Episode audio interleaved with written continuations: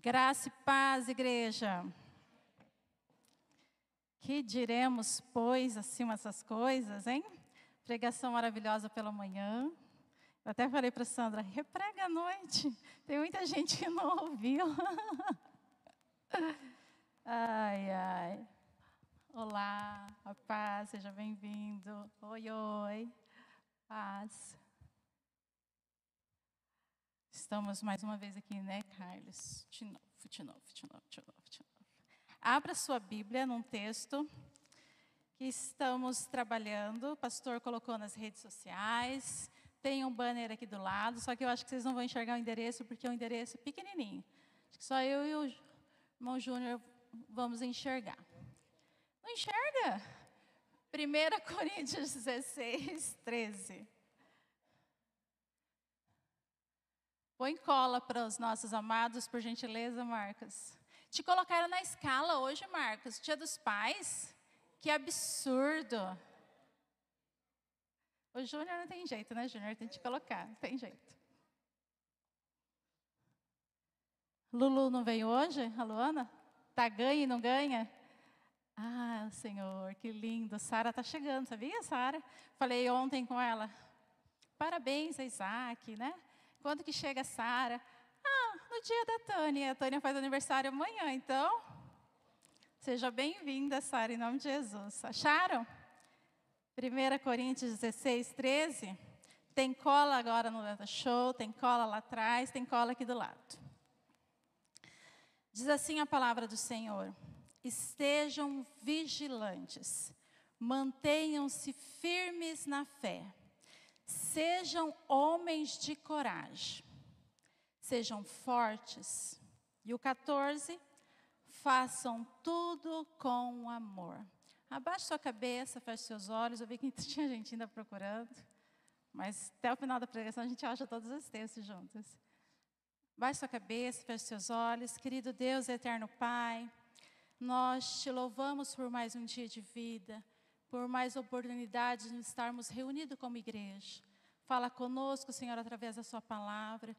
Que o nosso coração se acalme, que os pensamentos se organizem, que nós possamos, Senhor, receber do Teu Espírito, Pai, as verdades da Tua palavra.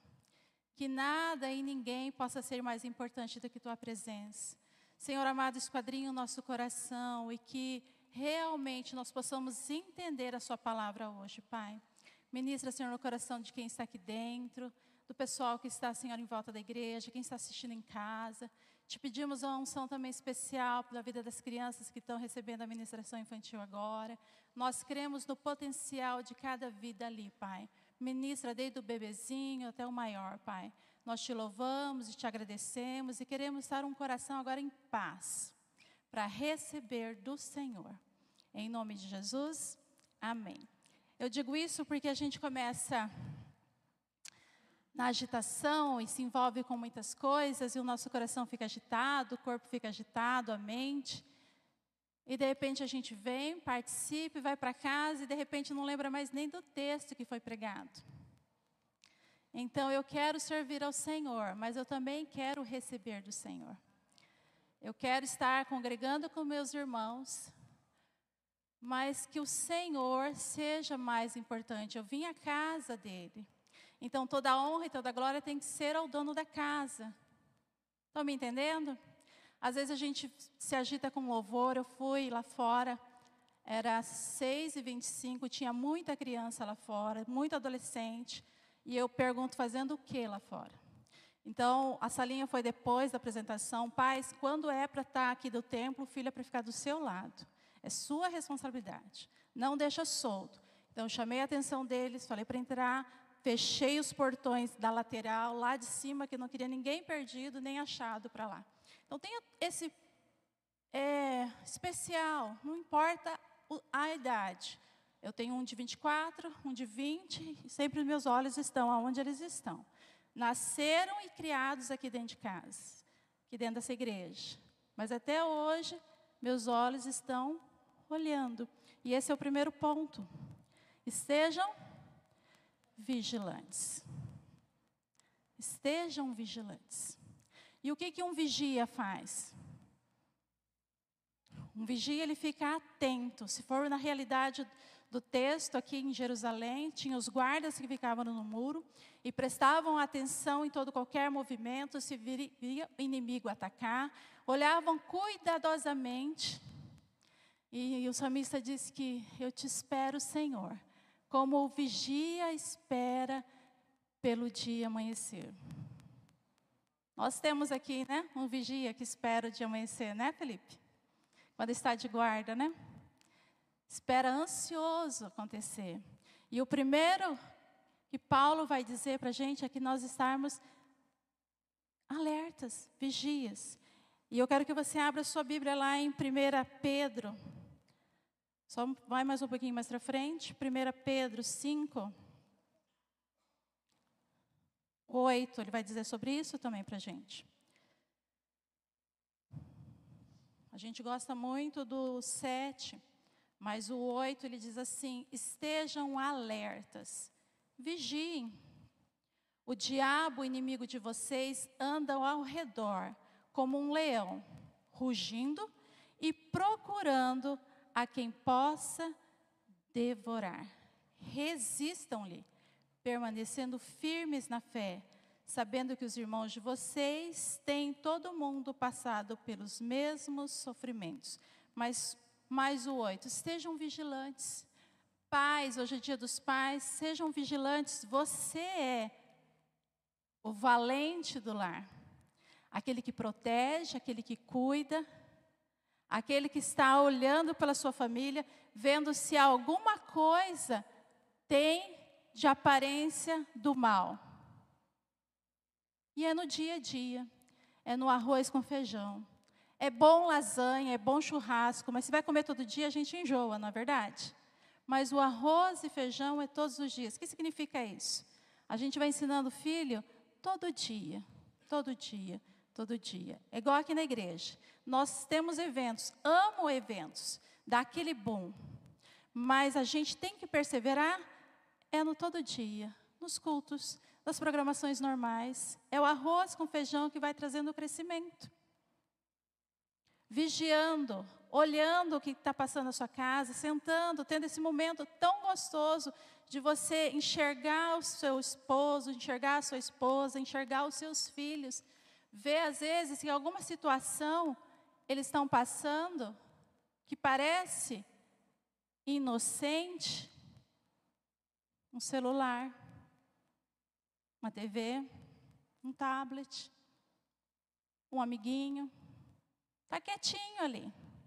A Bíblia fala, e Jesus diz para os discípulos, quando ele libera os discípulos para fazer o primeiro, digamos assim, id, ele fala para eles serem o quê? Mansos como a pomba. Fica tranquilo, não é para você sair brigando com todo mundo. Mas você tem que estar ligado e perspicaz como a serpente. E o Espírito Santo de Deus nos dá discernimento para todas as coisas. Quando os meus eram pequenos, tinha coisas que eles podiam assistir, tinha coisas que eles não podiam assistir. Tinha horários para dormir, tinha horário para acordar. Agora eles estão grandinhos, a gente vai conversando, uma conversa, você vai instruindo, conselhando. Mas quando eles estavam debaixo da nossa guarda, no sentido de menor de idade, era até onde eu poderia. E às vezes a gente fica mesmo no dia a dia preocupado com as contas, preocupado com o trabalho. Eu não estou falando que isso é errado, mas que a gente acha que só isso basta para ter um lar estabilizado. E a palavra de Deus fala para a gente estar vigilantes. Vigie, vigie a sua casa. Mateus 24. E o, o significado de vigiar é tão bonito que é olhar atentamente, cuidar, proteger, guardar. Bem-vindo ao mundo dos pais. Desde quando está na barriga. Tá o quê? Olhar atentamente. Quem não ficou aqui? Às vezes as mães ou os pais. Quem aqui ficou, às vezes, vendo o filho dormir? Passa hora e olha. Ou correr lá e pôr o dedo pertinho do nariz para ver se está respirando. Só eu que fiz isso? Aí você voltava. Daqui a pouco o carrinho estava do lado da cama. Daqui a pouco a cama estava ali. Por quê? Porque você está o quê? Olhando atentamente, cuidando, protegendo e guardando. Isso é o primeiro ponto. Estar vigilante.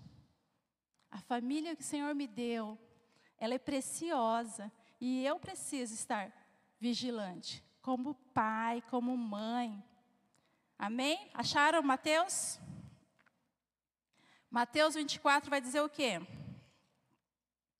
24, 42.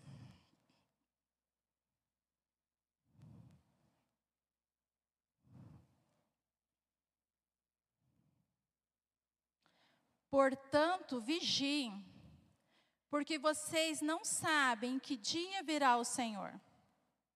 Mas entendam isso. Se o dono da casa soubesse que hora da noite o ladrão viria, ele ficaria de guarda e não deixaria que a sua casa fosse arrombada.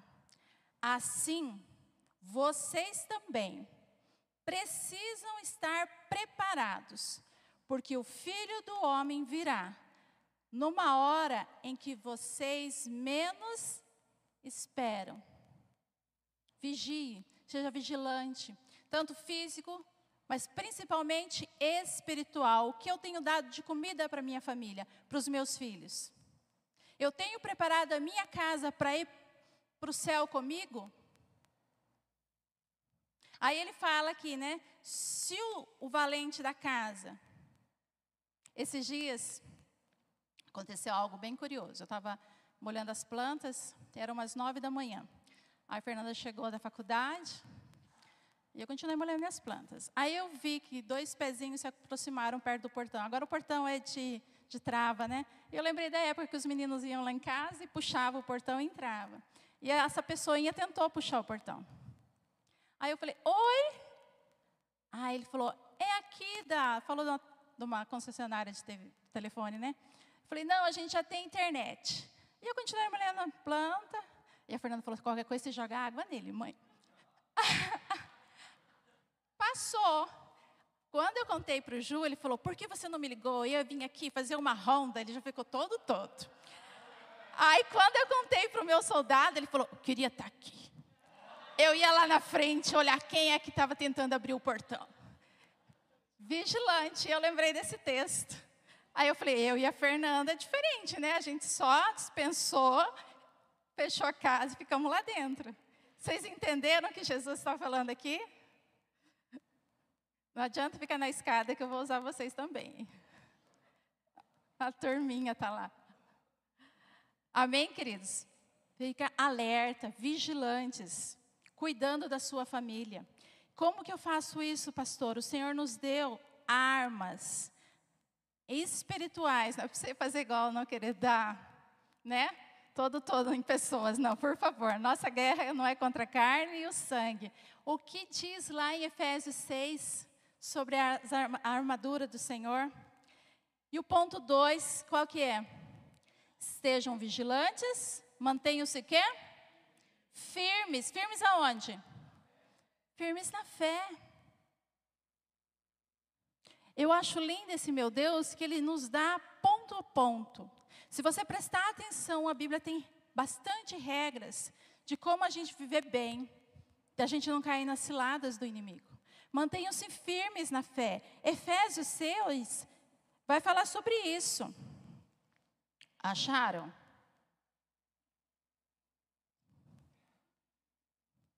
Você cansou a beleza, Marcos? Ah. Você não sabe onde fica a armadura? É o 10, Marcos. Rafael está prestando. Ah, não, não é o Rafael, é o Daniel que está aí, né? Quem está atrás do outro computador? Kessia. E atrás da mesa? É o Noro? O Noro. Não é muito escuro aí em cima para vocês? É? Não? Então tá bom. Sou eu que estou gata cega aqui, vejo mais ou menos vocês aí em cima. Acharam Efésios 6, 10? Finalmente, fortaleçam-se no Senhor e no seu forte poder. Vistam toda a armadura de Deus para poderem ficar firmes contra as ciladas do diabo, pois a nossa luta não é contra seres humanos, mas contra poderes e autoridades, contra dominadores desse mundo de trevas, contra as forças espirituais do mal nas regiões celestiais. Por isso, vistam-se de toda a armadura de Deus, para que possam resistir no dia mal, permanecendo inabaláveis, depois de feito tudo, mantendo-se firmes. Ele vai falar ponto por ponto, para a gente ter o quê? Quem sabe? Capacete do quê? Capacete da salvação. Depois, a coraça da justiça. Depois, cinturão da verdade. Depois, isso, a preparação do evangelho, a sandália da preparação do evangelho. Depois, o escudo da fé e a espada do espírito. Quando eu estou revestida com a autoridade do Senhor, eu venço o dia mal, porque eu estou firme. Permanecer firme é permanecer sem tutibiar. Permanecer sem eu ir para um lado e para o outro. Não, eu estou firme na fé em Cristo Jesus. Quando, por exemplo, você vai perguntar para algum militar, pelo menos do meu é assim, tem que estar com a roupa toda vestida, toda. Se faltar uma peça, não pode ficar. Por exemplo, tá com a gandola, tá com a calça, você viu que eu já sei o nome? Tá com a gandola, tá com a calça, tá com o coturno, mas não tem o cap. Não sai. Porque está faltando uma peça. O que tem faltado na sua peça? Dessas que o Senhor tem dado da armadura. Pastor, eu sou salva, mas eu estou quase arrebentando meu cinto da verdade. A minha sandalinha da rasteira está para um fiapo. O meu escudo está pequenininho. Às vezes pega um foguinho, eu assopro contra as ciladas. A minha espada está um canivete. O que, que nós temos que melhorar para que nós possamos estar, mantendo-nos firmes na fé, como pais, como mães, como crentes em Cristo Jesus. E aí, quando eu falo de fé, não tem como eu não pensar em uma pessoa. Quem você pensa quando eu falo de fé? Começa com A. Ó, oh, Abraão. Pedi para cantar a musiquinha do Abraão aqui. Sabe, Wesley? Eram três pregadores irmãos, não sabe? Ah, Próximo louvor te colocar lá, daí a gente canta. Romanos 3 vai dizer sobre, na verdade, o 4. O 3 fala também, mas a gente vai ler o 4. Romanos 4, Paulo vai explicar sobre a fé, a fé do tipo de Deus, a fé que Abraão teve. Esse nível de fé, esse exemplo de fé que nós temos que ter. Romanos 4,16 diz assim: portanto, a promessa vem pela fé, para que seja de acordo com a graça, e seja assim garantida a todos a descendência de Abraão. Não apenas os que estão sobre o regime da lei, quer dizer, os judeus, mas também aos que têm fé que Abraão teve. Ele é o Pai de todos nós. Como está escrito: Eu constituí Pai de muitas nações. Ele é o nosso Pai aos olhos de Deus, em quem creu, e o Deus que dá vida aos mortos, e chama à existência as coisas que não existem, como se já existissem. Abraão, contra toda a esperança, em esperança, creu tornando-se assim pai de muitas nações, como foi dito a seu respeito. Assim será a sua descendência. sem enfraquecer na fé. Reconheceu que seu corpo já estava sem vitalidade, pois já contava com cerca de 100 anos de idade. E também o ventre de Sara já estava sem vida, sem vigor. Mesmo assim, não duvidou, nem foi incrédulo em relação à promessa de Deus, mas foi que fortalecido em sua fé e deu glória a Deus, estando plenamente convencido de que ele era poderoso para cumprir o que havia prometido. O que Deus prometeu para Abraão, segundo esse texto? Que ele seria o quê? Pai de multidões. Deu, ele tinha 70 anos quando foi essa promessa. Deu 80, 90, 100, e aí? Cadê filho? Não tem. Ah, então acho que vai ser o meu servo, Eliezer, que vai ficar no comando. Deus falou: não, vai ser filho seu. Humanamente, falando humano, a gente duvidaria disso? Uma criatura com 100 anos, outra com 90, vai gerar alguma coisa? A Bíblia diz que ele não tutibiou na fé, porque ele conhecia o Deus dele, que ele sabia que era poderoso para cumprir. Qual é o tamanho do seu Deus? Qual é a intimidade e a confiança do seu Deus à frente de uma situação contrária? Como essa de Abraão. Sara engravidou, teve Isaac, Isaac cresceu, Sara morreu. E lá pelo Gênesis 25 a gente descobre que Abraão casou com Ketura e teve mais quantos filhos? Mais uns cinco. Aí já não sei a idade, aí vocês vão pesquisar. Entende isso? Firmes na fé.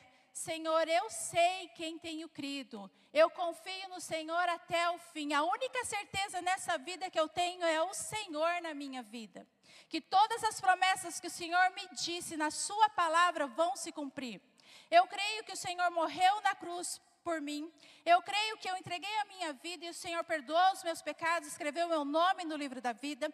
Eu creio que eu vou ser fiel ao Senhor até o fim, vou receber a coroa da vida que o Senhor tem preparado. Eu creio que eu vou me dedicar no seu ministério e eu vou receber o galardão que o Senhor tem preparado aí no céu. Eu creio que o Senhor vai cumprir tudo o que o Senhor tem para a minha vida. Se nós tutibiarmos, façamos igual a Davi, que ele ministrava para a própria alma. Hoje foi lido o Salmo 103, ele falava: Bendiz a minha alma ao Senhor. E aí eu penso assim que Davi poderia estar em frente de um espelho. Eu pensando aqui na minha imaginação, parafraseando falando para ele mesmo: Bendiga a minha alma ao Senhor. Não esqueça de nenhum dos seus benefícios. Bendize o Senhor a minha alma. É Ele que perdoa os seus pecados e cura toda a sua enfermidade. Ele estava ministrando para Ele mesmo. Porque está abatido a minha alma. Por que fica perturbada diante de mim? Não é ministrar para si mesmo? Creia, Deus. Sejamos igual Davi. Ele contava tudo para Deus. Estou com ódio deles. O último salmo foi 139, ele vai falar sobre isso. Eu estou com ódio deles. Eu queria que todo mundo morresse, mas som do meu coração. E ver se há algo em mim. Davi ia contando a sua trajetória, como ele se sentia, mas ele ia glorificando ao Senhor. Ele ia colocando para sua alma e o seu espírito ficar firmes na fé que ele tinha no Deus. E nós estamos falando de uma época que o Espírito Santo vinha sobre, hoje o Espírito Santo está dentro de você. O testemunho vivo é aqui dentro do seu coração. Mas nós temos que abaixar o nosso volume, nós temos que parar, nos ajoelhar, como Jesus diz, entra no seu quarto, ajoelha seu pai em secreto, em secreto ele vai te ouvir. E falar, Senhor, tá assim, assim, assado, mas eu confio no Senhor. Lembra do Getsemane? Senhor, afaste de mim esse cálice. mas que não seja feita a minha vontade, mas a sua vontade, porque ela é boa, ela é perfeita e agradável. E tinha um objetivo, um propósito muito maior, que era a vida eterna, para mim e para você. É nesse nível de fé que nós temos que andar. E aí ele vai falar que foi creditado justiça, estou em Romanos ainda. 23. A palavra creditado não foram escritas apenas para ele, mas foram também para nós, a quem Deus creditará justiça, a nós que cremos naquele que ressuscitou do morto, Jesus, nosso Senhor. Ele foi entregue à morte por os nossos pecados e ressuscitado para nossa justificação. Ele me justifica de todo pecado. É o sangue dele que é posto diante de Deus, para ter o livre acesso ao Pai. E hoje nós vamos lembrar disso na Santa Ceia. Quando nós falamos de memorial, e Deus é muito, é, Ele gosta muito de memoriais, porque é quando eu paro e lembro do que o Senhor fez. Quando eles atravessaram o Jordão, Ele falou: faça um memorial para os filhos de vocês. Eles colocaram umas pedras, doze pedras. E quando as crianças perguntarem: o que é esse monte de pedra? Ó, oh, foi aqui que nós passamos. O Rio Jordão abriu e Deus fez a gente passar. O que, que é isso aí, esse pão e vinho que a gente participa? Que às vezes alguém quer dar para criança e tal. Olha, esse aí significa o sacrifício de Jesus na cruz. O pãozinho significa o corpo de Cristo, que foi moído lá na cruz. E o suco de uva, o sangue de Jesus.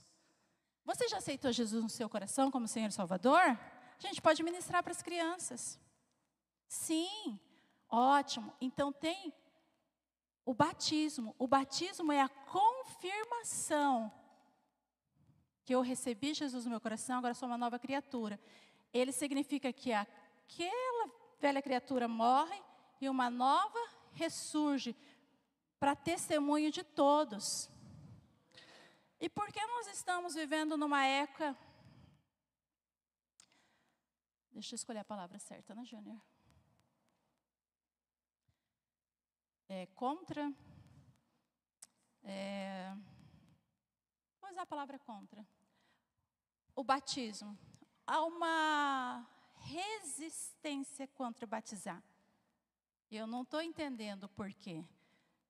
Crianças, a Bíblia fala do entendimento. Se já tem entendimento, sete, oito, nove, dez. Pais não estão deixando criança se batizar. Juniores, adolescentes, não.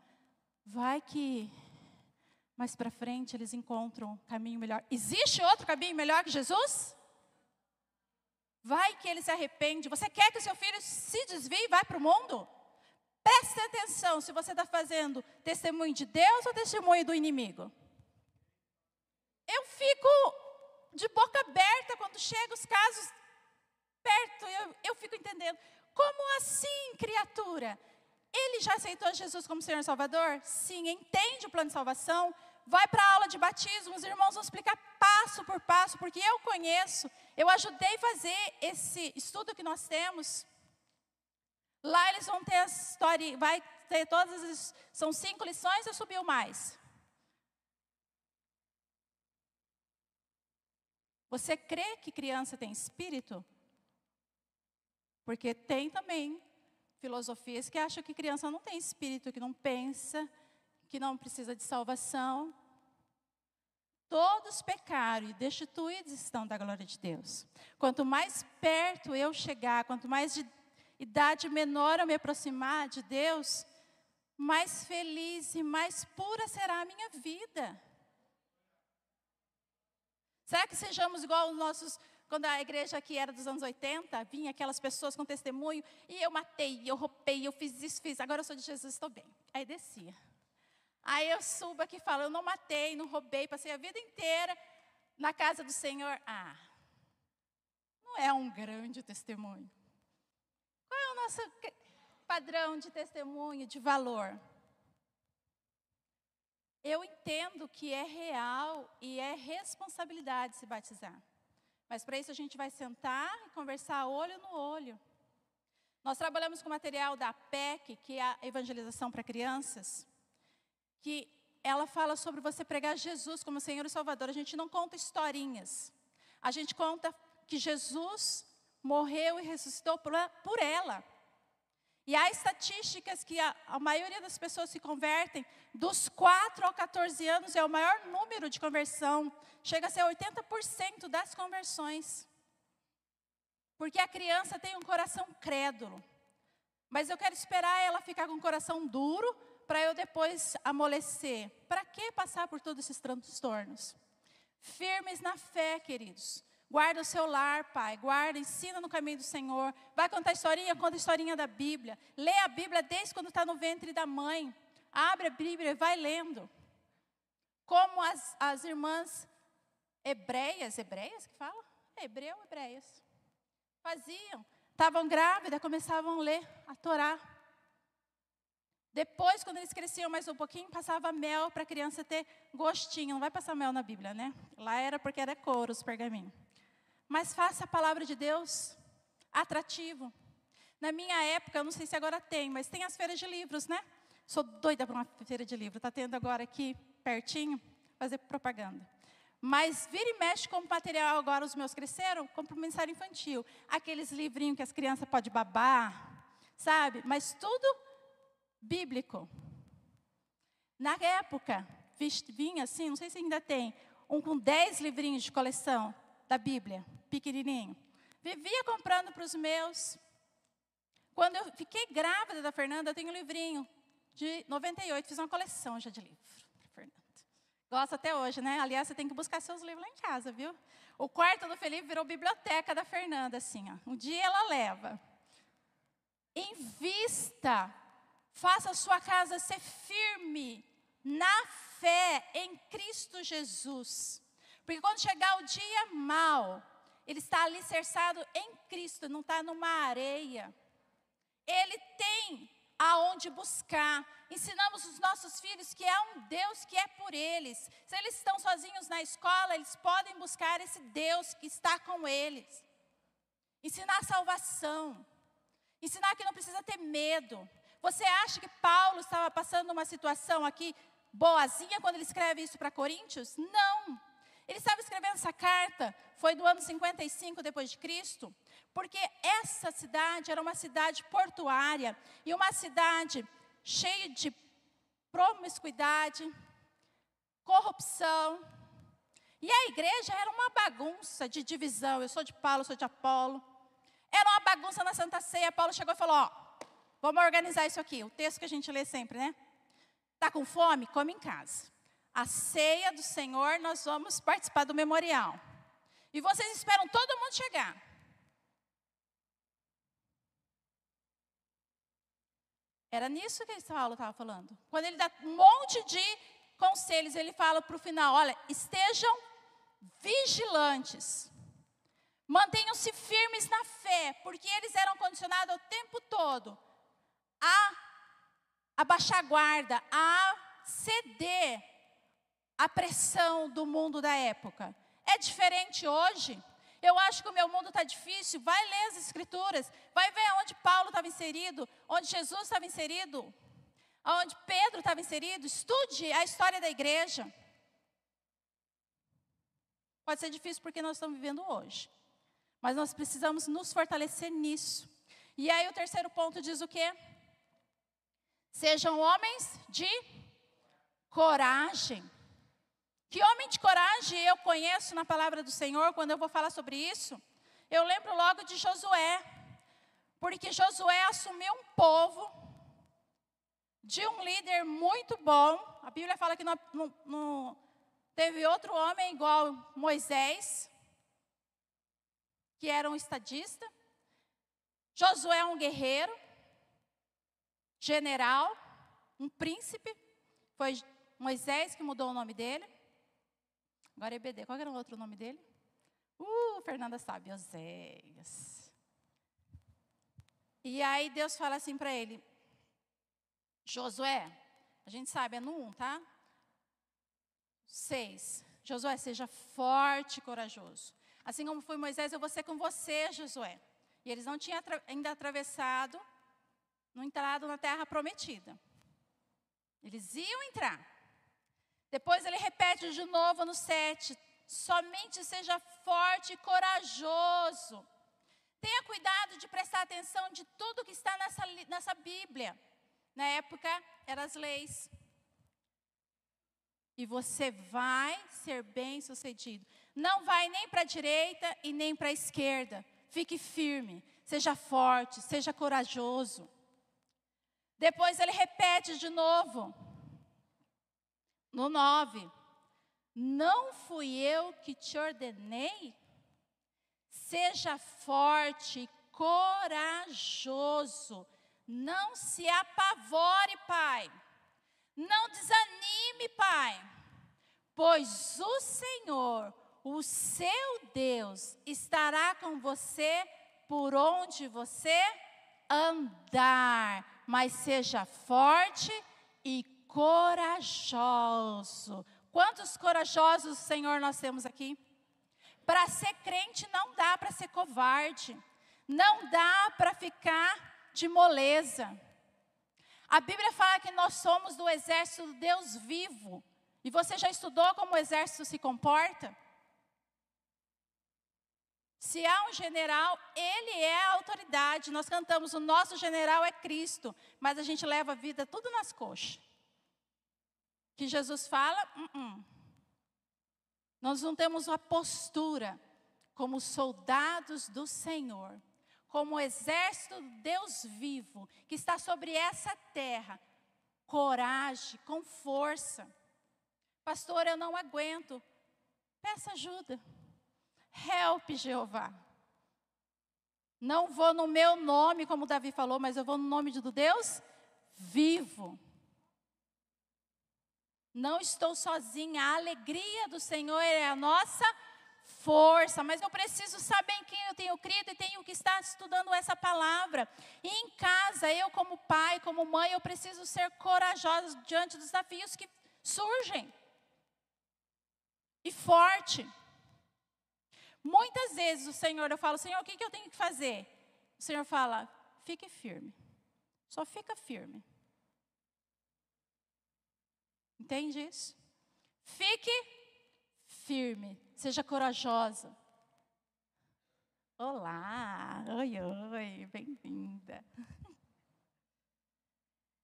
Seja firme, seja corajoso. Nós estudamos sobre ser vigilantes, manter firmes na fé, de coragem, de forte. E eu falei para vocês do outro versículo. Qual é o outro versículo abaixo? Que Paulo diz para eles fazerem lá em, em 1 Coríntios 16. Façam tudo com amor. Sejam generosos, façam tudo com amor. Quando eu penso em amor, não há texto melhor do que 1 Coríntios, está mesmo no mesmo texto. Você volta umas páginas aí. 1 Coríntios 13. Ó, oh, que chique! Olha aqui.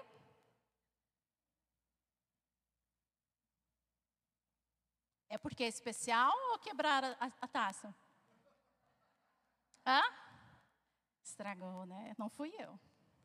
Eu só quase levei para casa. Um dia eu peguei a caneca aqui e saí conversando com o irmão. Quando eu cheguei lá no carro, a gente falou: Você vai levar, pastor? Eu, não, achei que brincadeira, achei que era brinde. Não. Eu saí com a caneca.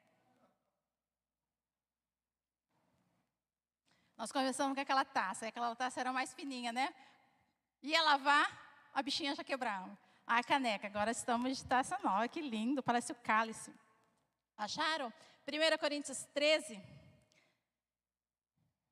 Paulo falando, aconselhando a igreja lá de Corinto, falando, falando que não adiantava eles ter dom, não adiantava eles querem trabalhar, mas eles não tinham amor. E aí, pai, eu preciso fazer as coisas com amor. Mãe, filho. Porque o amor do tipo de Deus, ele é paciente. Verso 4. O amor do tipo de Deus é bondoso.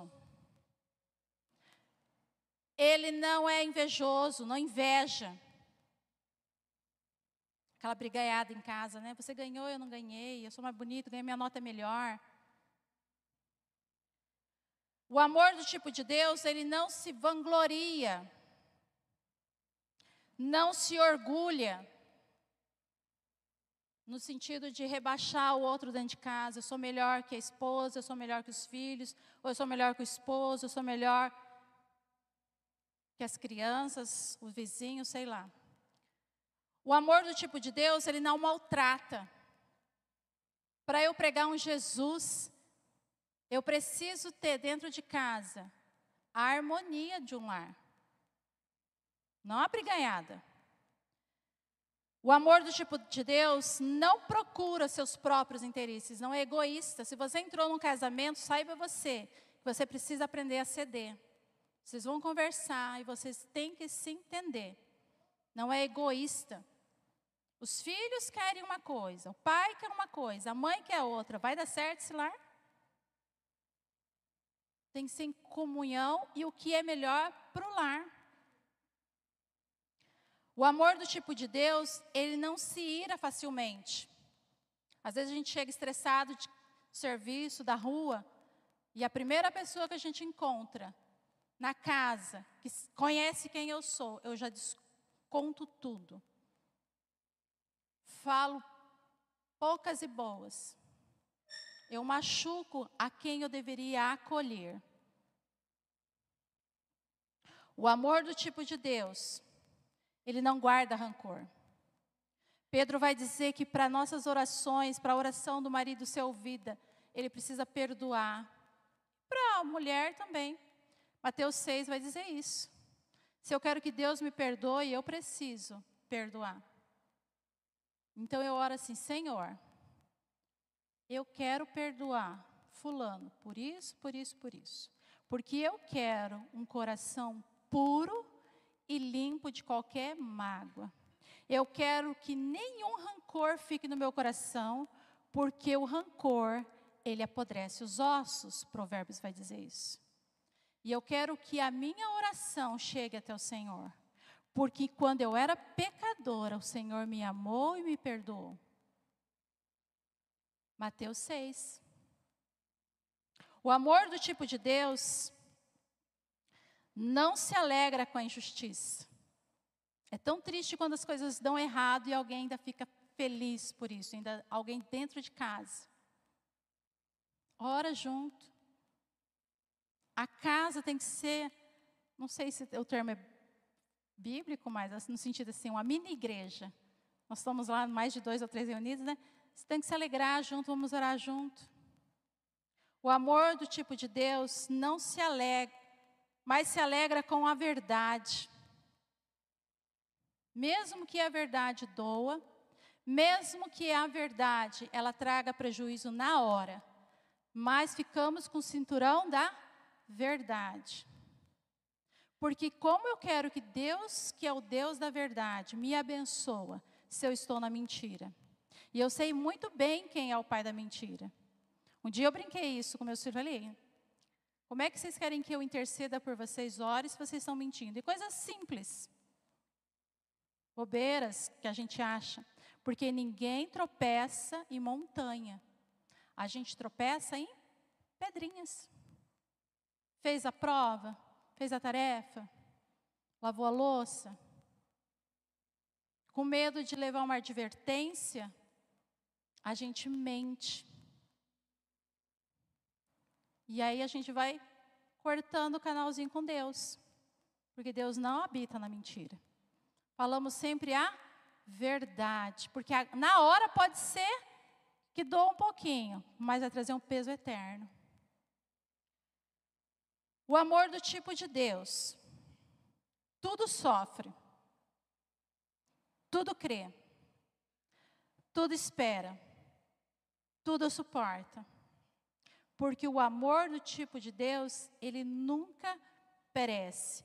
As outras coisas vão passar. O que você está vivendo hoje, amanhã vai ser lembranças, vai ser história. Mas o amor do tipo de Deus que você semear na sua família vai ficar para a eternidade.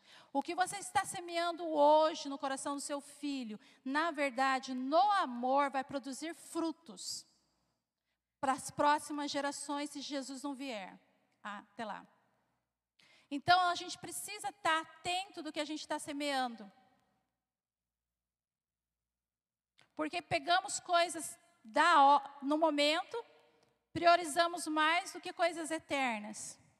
Né? Aquele ditado que diz: se você quer coisa rápida, planta alface. Se você quer algo duradouro, planta uma árvore. Mas se você quer algo eterno, plante vidas. E eu não sei o autor da internet, quem souber depois me fala. E aí o próprio Paulo vai dizer para essa igreja que nós estamos trabalhando, que quando era menino, eu falava como menino, pensava como menino, raciocinava como menino, a imaturidade. Mas agora sou pai, sou homem, e eu preciso deixar as coisas de menino para trás. Às vezes, agora a gente vê obscuro, a gente não tem a certeza das coisas, nós vemos em partes, mas no futuro nós vamos ver plenamente. A única certeza que nós temos é da palavra, é o que Deus colocou no nosso coração. Eu creio até o fim. Eu vou ensinar os meus filhos no caminho do Senhor desde a barriga até eles crescerem. Porque essa é a única herança que eu tenho certeza que vai prosperar. Entende isso? E aí, no finalzinho, ele diz no 13, 13. Por quê? Porque permanece três coisas: a fé. Precisamos de fé. A certeza que a gente não está vendo, mas crendo.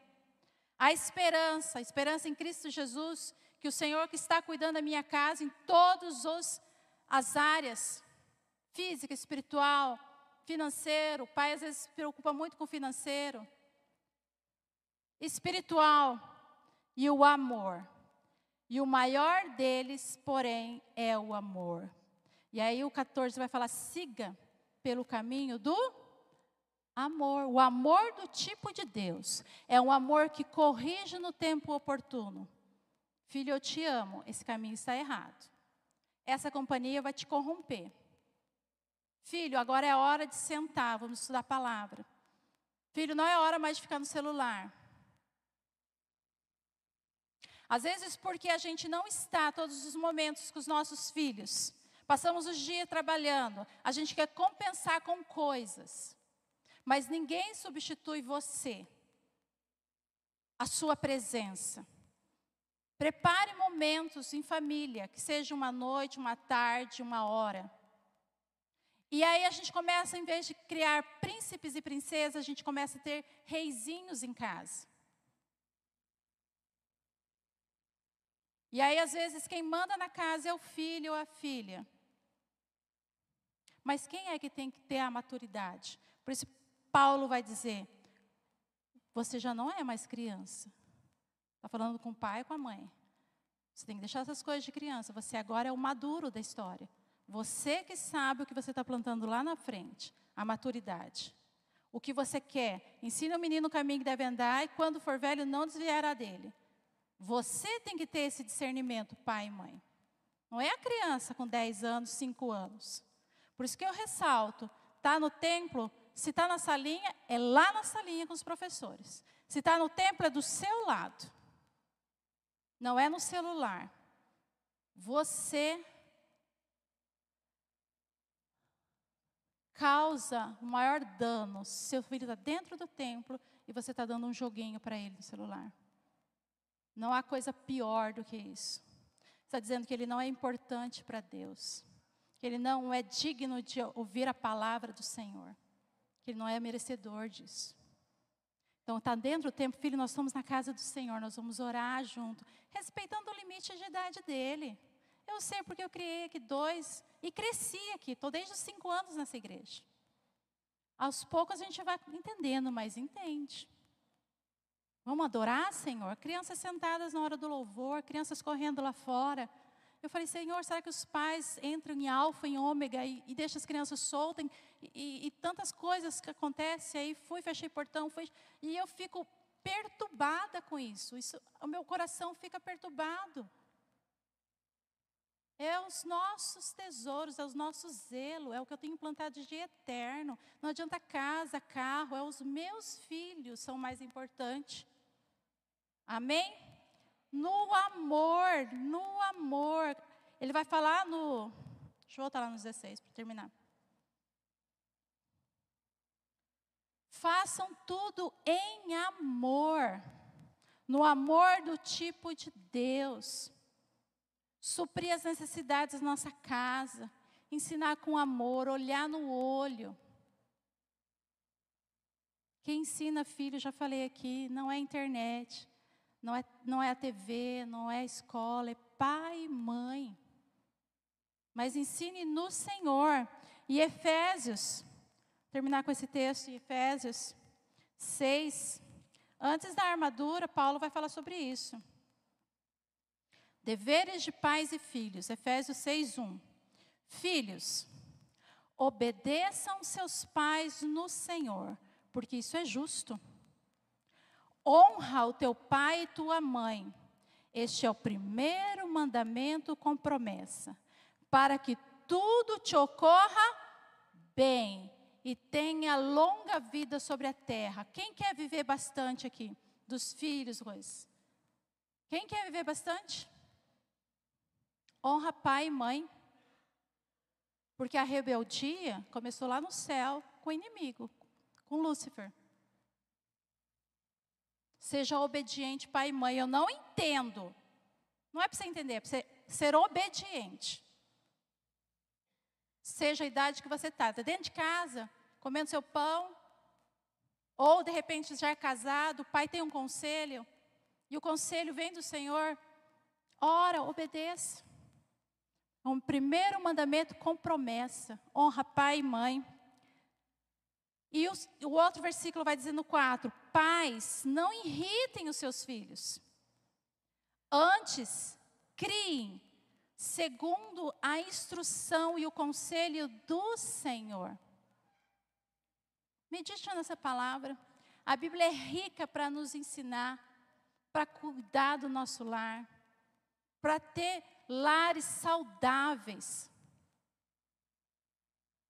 Adolescente não é aborrecente. A rebeldia não chega para todos os adolescentes. Ah, ele está nessa fase de rebeldia. Não. Deixa o filho viver a fase dele certa. 10, 11, 12 anos, 13, 14, pensando em namoradinha. Que isso? É hora de você estar tá estudando. Está faltando pai e mãe dentro de casa. É verdade. Falta pai e mãe porque ele está carente de algum amor. Está faltando pai e mãe junto com eles. A palavra do Senhor, ela vai nos ensinando, se aprofunda nela. Não é o que o mundo diz sobre a sua família, é o que o Senhor diz, as promessas eternas do Senhor. Roupinha, às vezes eu olho assim e falo, gente, Meninas pequenininhas de salto, roupa curta, para que que você vai sensualizar o seu filho, sua filha? Amor de que isso? Criança é criança, tem que brincar, não é com tablet. Brincando, brincadeira, numa bola, desenhando, num joguinho, faz uma amarelinha na calçada, dá muito barulho, dá muito trabalho. Deixa a criança ser criança. Amém, queridos? Amém? Vamos ficar em pé. Ju, vem orar conosco. Abençoar a vida dos pais. Você voltou.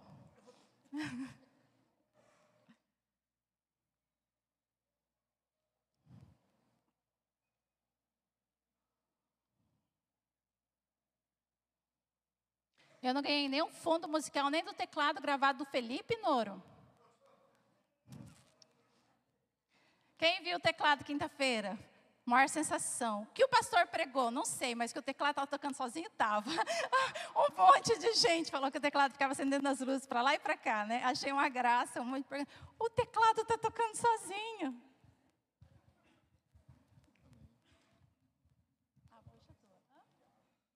Aleluia. Quantos foram abençoados?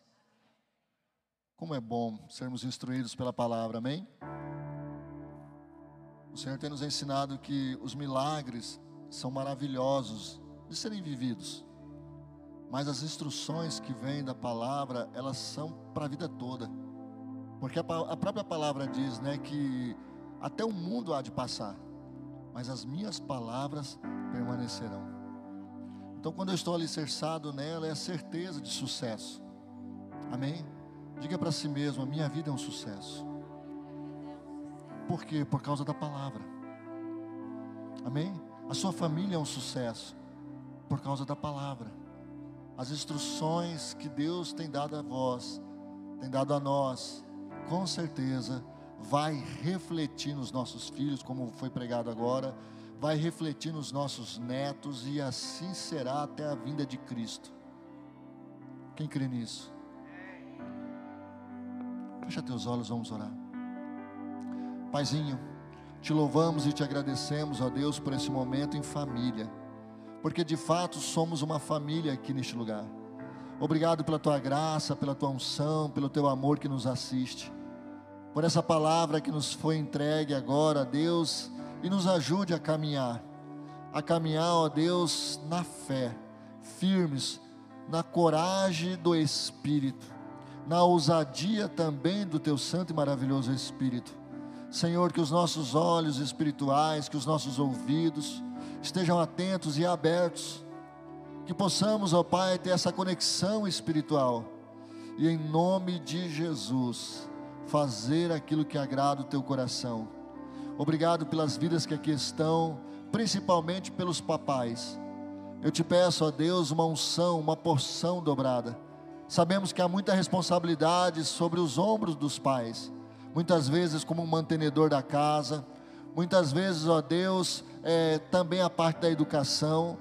E eu te peço agora que esse entendimento, essa provisão nos sejam dadas.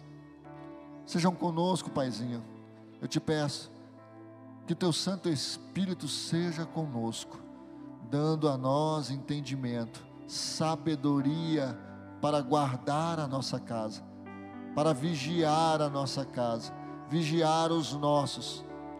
Nós não estamos preocupados, ó Pai, com os nossos bens. O nosso coração está nas pessoas que o Senhor nos confiou. Obrigado pela esposa, obrigado pelos filhos, obrigado pela tua presença, Paizinho. Em nome de Jesus. Amém. Amém.